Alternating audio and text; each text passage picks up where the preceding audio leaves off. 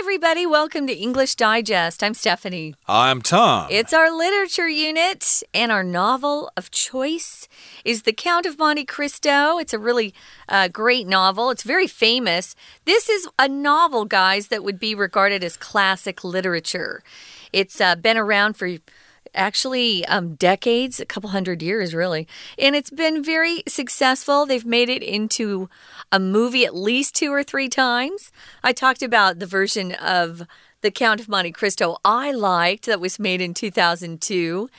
Uh, for the the lead part of Dantes, it was uh, Jim Caviezel, who is so gorgeous ladies. You got to check that out. And, uh, but it goes back uh, before that, even. There are some older versions as well. So today we're going to continue on with the plot. I know that we've got several character names in this uh, novel that you want to keep track of. We understand. And they're also in a foreign language that might be a little bit harder to remember. But uh, we're going to uh, keep our focus on these characters so you don't get too lost or confused. And then in the third day, as we uh, like to do, we talk about the author for a bit and also about some of the themes and um, the messages in this particular novel and what the author Dumas or Dumas, if you don't speak French, was trying to communicate to those who read his book. Let's get started, guys. Tom's going to read through day two right now.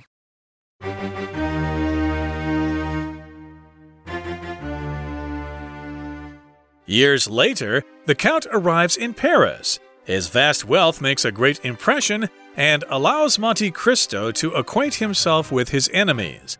He is now in a position to implement their downfalls. First, he exposes Fernand's past. Fernand betrayed those he served in return for the money to buy his way into high society and conceal his origins as a fisherman. Dishonored, Fernand ends his life. Upon discovering the Count is behind his father's disgrace, Albert challenges him to a duel. Monte Cristo coldly prepares to kill the young man, but Mercedes visits him first. She recognized Dantes from the beginning and pleads with him to spare her son. The Count agrees, and though he and Mercedes will not renew their relationship, they part as friends. Next, the Count manipulates certain events to bring Villefort's sins to light. Villefort had an affair with Danglars' wife and tried to bury their illegitimate son alive.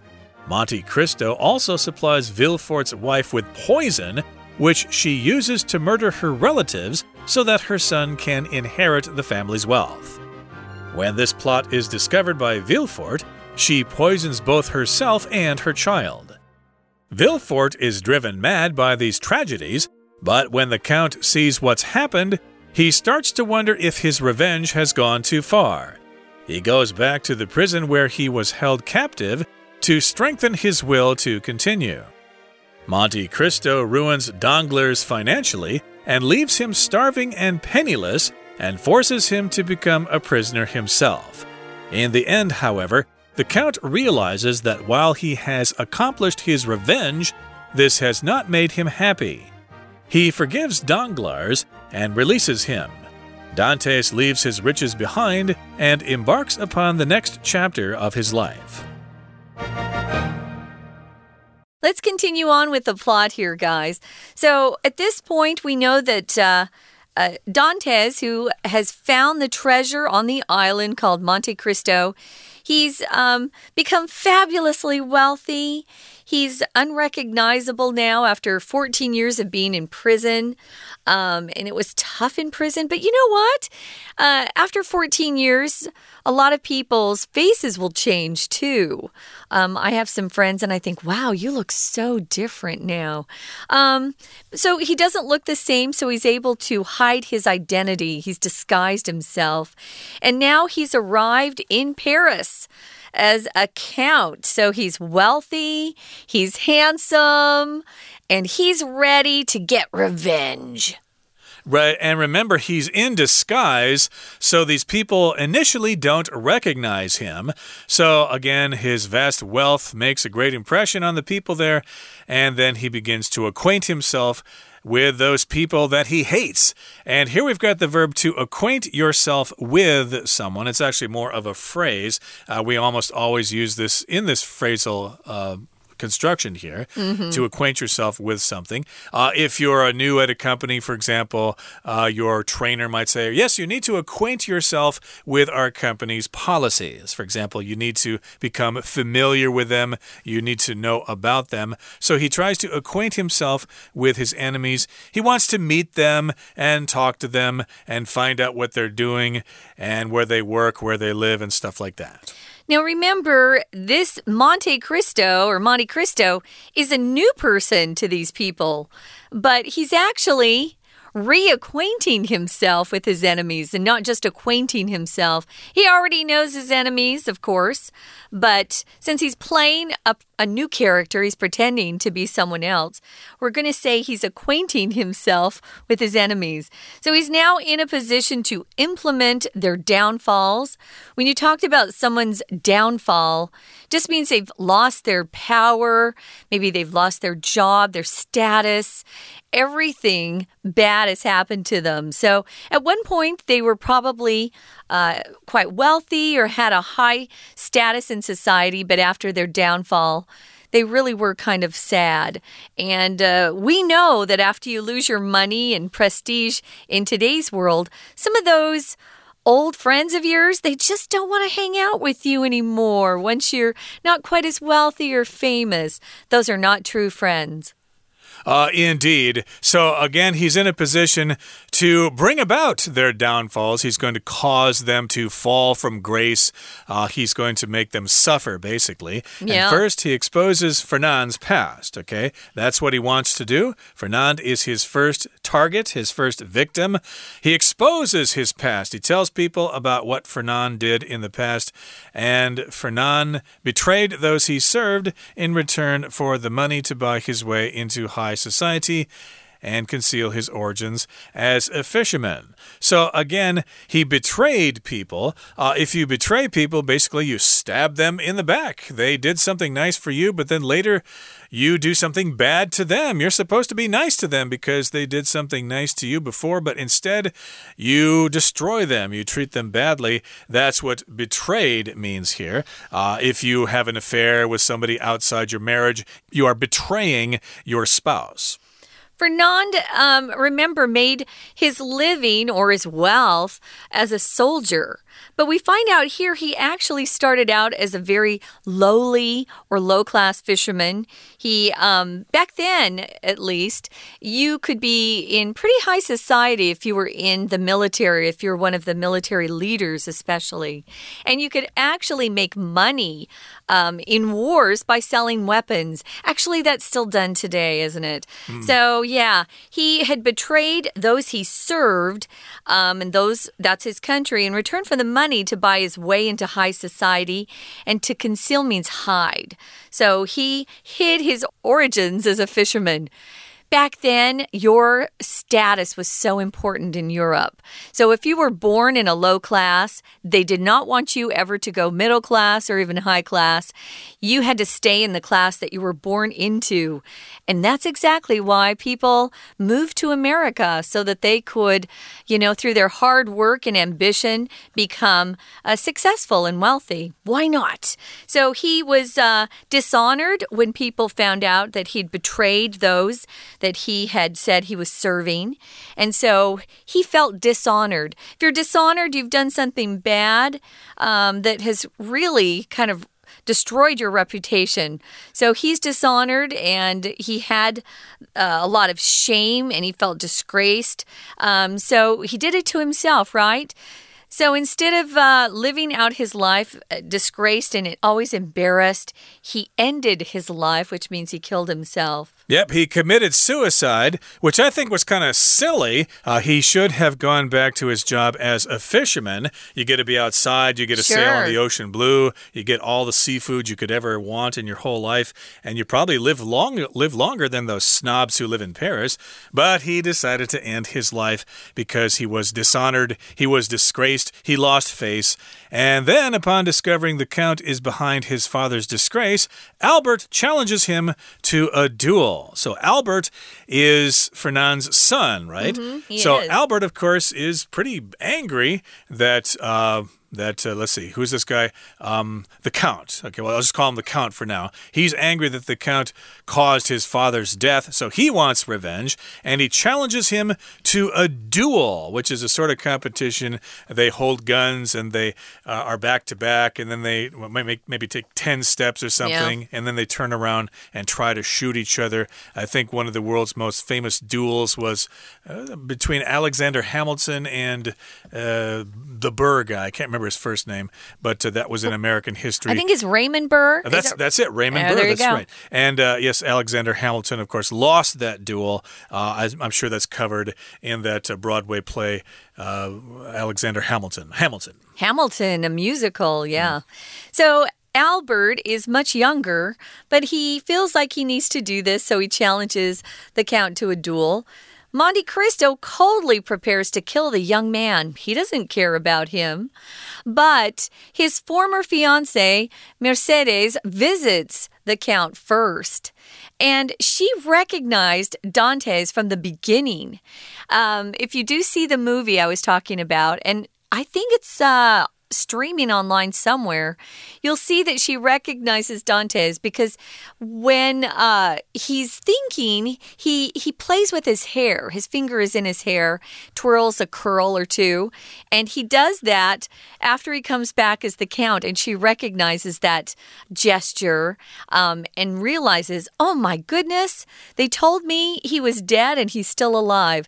Um, so she recognized him from the beginning when he comes back to Paris, and she pleads with him to spare her son. To spare someone in this uh, situation just means do not kill them or do, do not hurt them. Have mercy on her son and. Uh, thankfully, he's not such a terrible person that he says, Forget it! I'm killing that teenage jerk. Um, he ends up going, Okay, okay. He does spare the son. Um, I think he He's lost his love entirely for this lady. He feels like she should have known that uh, something was wrong. She married Fernand way too fast after he supposedly uh, died. She was told he was dead, but he wasn't. So, spare here is being used as a verb. Just means to um, stop yourself from killing someone or injuring someone or upsetting someone. But you guys know spare as uh, an adjective and noun, right? A spare tire, extra. Something extra would be spare. Spare change, that's different. Here, we're actually using it as a verb, just meaning to uh, stop yourself or restrain yourself from killing or hurting someone. And the Count agrees, and though he and Mercedes will not renew their relationship, they part as friends. If you renew something, you start something again. Uh, if you check out a book from the library and you want to keep reading it, you can renew that book.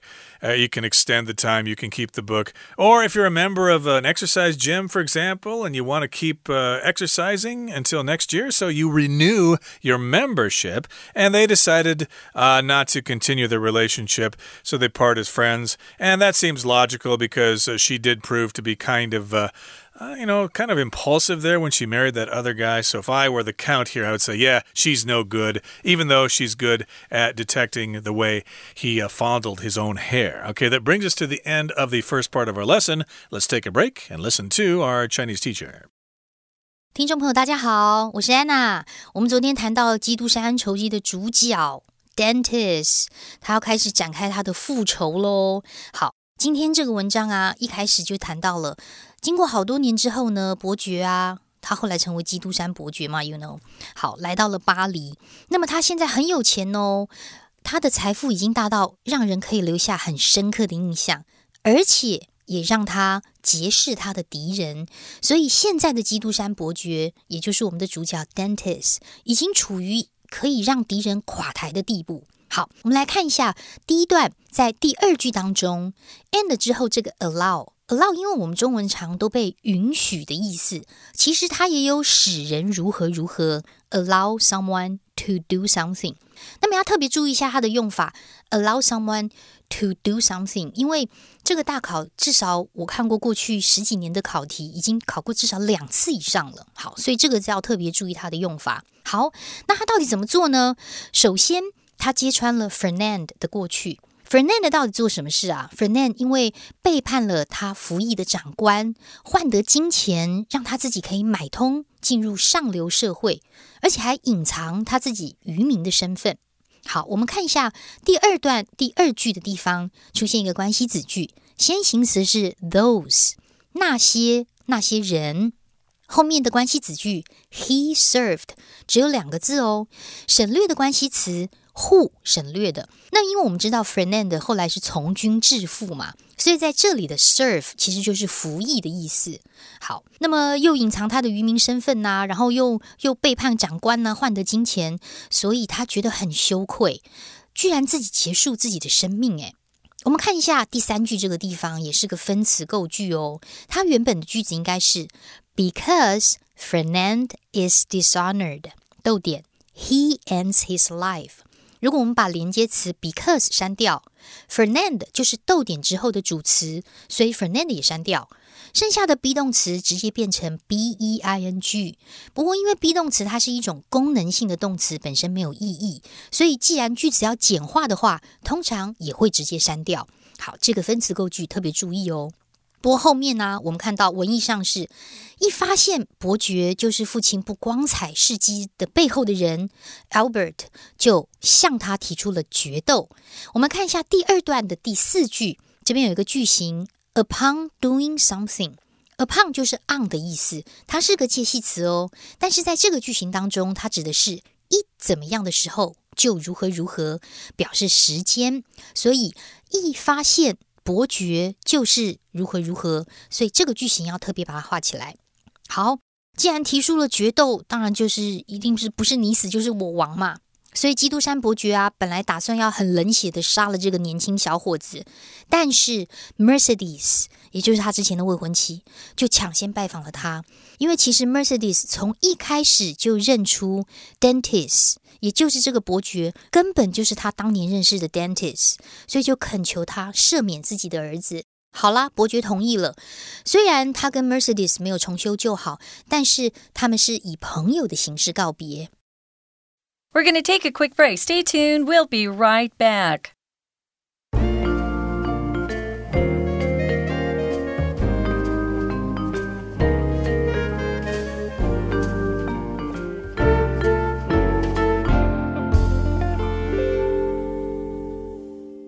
Welcome back, guys. We are going to dive in to the third paragraph here. When we left you, we had just seen the Count.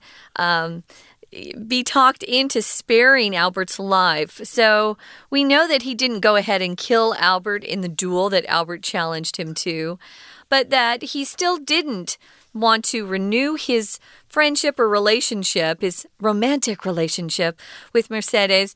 Um, you know, at this point, her husband, Fernand, has killed himself. So they could, they could have uh, gone back into a relationship, but he chooses not to. I think he's lost his love for her, but they part as friends. So this is moving on to the third paragraph. It says here, Next, the Count manipulates certain events to bring Villefort's sins to light. If you bring something to light, it just means something has been unknown or hidden or concealed, and suddenly people can see what's going on, or uh, maybe something is understood better. Uh, because somebody has actually explained something a little better. Uh, but he manipulates, which means he does certain things um, which maybe um you know, he, he's not actually honest when he does it, when he's manipulating things, but he sets things up so that people realize that Villefort has some sins they didn't know about before. So he suddenly exposes Villefort's sins. That's what we could say here. Wow, this uh, looks like a good book to read uh, if you're, uh, you know, living your life and you want revenge on someone or you want to improve your position in a company. You might want to manipulate certain situations. You know, set up a meeting between people so that a uh, certain person's dark side is exposed, and then you can take advantage what of it. What are you encouraging people to do here, Tom? Uh, yeah, I shouldn't be saying that kind of stuff, but uh, it is a dog eat dog world out there sometimes. No, the whole point of the book is don't go out for revenge. You'll just waste your life and you won't be happy. Oh, my goodness. Well, it could happen that way, but he does kind of uh, control these events. He manipulates them so that Villefort's sins will come to light, so that they will be revealed. And Villefort had an affair with Danglars' wife Ooh. and tried to bury their illegitimate son alive. Terrible. That's a bad boy. He committed adultery there, having an affair with someone's wife, and then he tried to kill a kid. He Horrible. tried to bury that kid alive. And of course, this is an illegitimate son, which means a child born from someone who's not married. And that doesn't really turn heads nowadays, but back in France at, in, during the day, ooh, that was something you did not want to do. Oh, yeah, that was really a no no. So, Monte Cristo, he goes to Villefort's wife. She knows now what's going on. And he supplies the wife, who's probably so angry and so upset that her husband has had an affair and then tried to kill the illegitimate child. Uh, Monte Cristo gives her some poison. Oh, how convenient. So, the poison is something she's supposed to use to murder her relatives so that her son can inherit the family's wealth. She doesn't sound like such a good, great uh, soul either. She's kind of a bad bad lady, too. So she's going to use the poison. You know, if you drink poison, if it doesn't kill you, at least the, it can make you very sick. So she uses it to murder her relatives just so that her son can inherit that money because, boy, uh, people do crazy things for money. That's still true even today. A lot of people will murder for money. To inherit means when someone dies, that person leaves their wealth, their property, any sort of possessions they have to you, which you will then uh, own or take care of.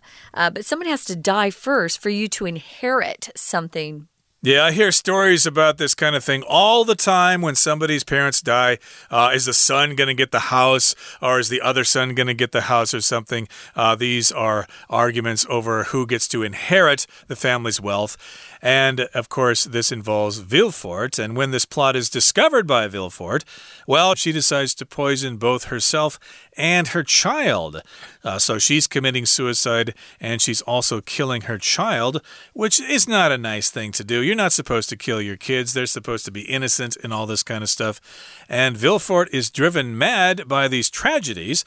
Uh, I would be too if my child were to be killed like that. So he's going insane, he's going mad. But when the Count sees what's happened, well, he starts to have uh, a conscience, as we say, he starts to wonder if his revenge has gone too far. Yes, I wanted to have revenge, but now all these people are suffering because of that. Maybe I've gone too far. Maybe I've done too much. You think? Well, he goes back to prison. I think he wants to go back to the prison where he was held uh, captive just to sort of, you know, straighten out his life, get his. Uh, thoughts, you know, in uh, in order. Because right now, things are out of control when when he's been trying to get his revenge. So he was held captive in the prison earlier. Captive just means a person is imprisoned, they're confined, they can't escape from something. So you can also be held captive by something that's really interesting or entertaining to watch.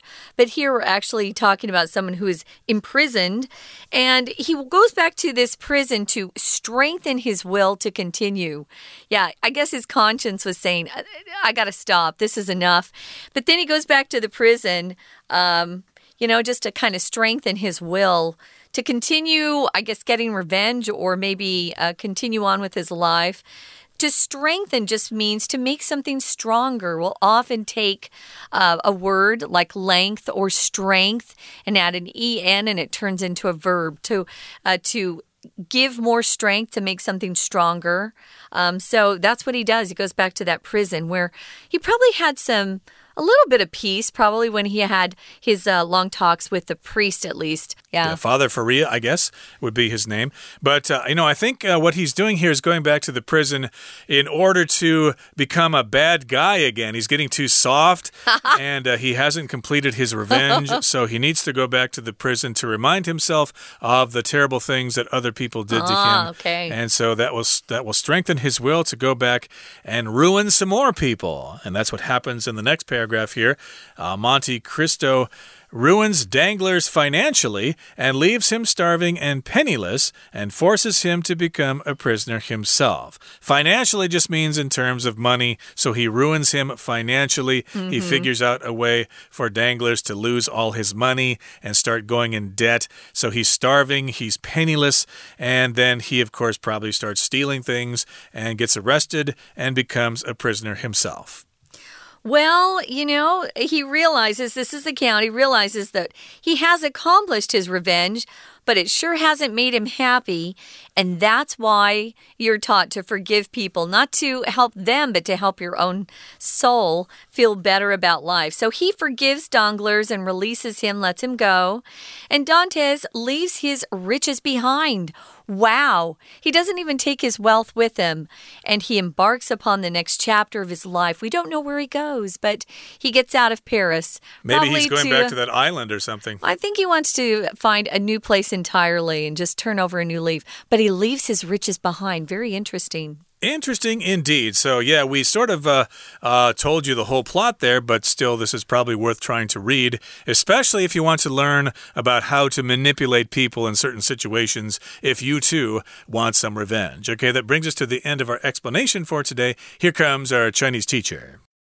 接着伯爵还做些什么事呢？接着他操控了一些事情，然后公开了 Villefort 的罪行。还记得那个 Villefort 是法官吧 ？OK，那么公开了他的一些什么样的 sin，什么样的罪呢？因为 Villefort 跟 Danglars 的妻子有婚外情，还记得 Danglars 吧？就是写 Dentist 那个呃控控告他是一个这个叛国贼的那个人，他的敌人。好，Villefort 跟 Danglars 的妻子是有婚外情，而且他们还企图活埋自己的私生子。好，那当然。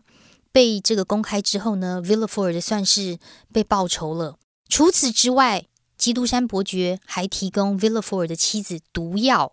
为什么呢？因为要用这个毒药来毒死他的亲戚，好让他的儿子可以继承家中的财产。我们要看一下这一段第三句哦。第三句因为带了一个关系子句，还蛮长的。先行词是 poison 毒药。Poison 之后，从汇取到结尾的地方是补充性的、非用非限定用法的关系子句。这个汇取指的就是毒药喽。毒药后面 she Villefort 他的妻子就用来谋杀了亲戚。中间 so that 可以框起来连接词，表示目的。这样一来，他的儿子就可以继承财产。好，所以当这个计谋被 Villefort 发现之后，他的妻子就把自己跟他儿子给毒死了。当然，这种悲剧对任何人来说都是太过火了，所以 Villefort 整个精神异常。但是伯爵看到他发生这一切，他就有点怀疑他自己的 revenge 是不是太 over 了。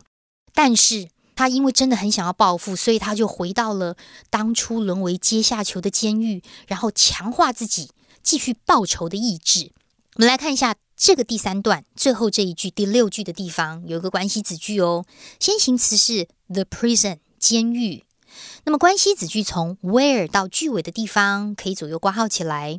关系词是 where，在监狱当中，he was held captive，他当时是一个囚徒，所以在这个监狱当中，他要强化他自己的 will。意志才能够报复下去。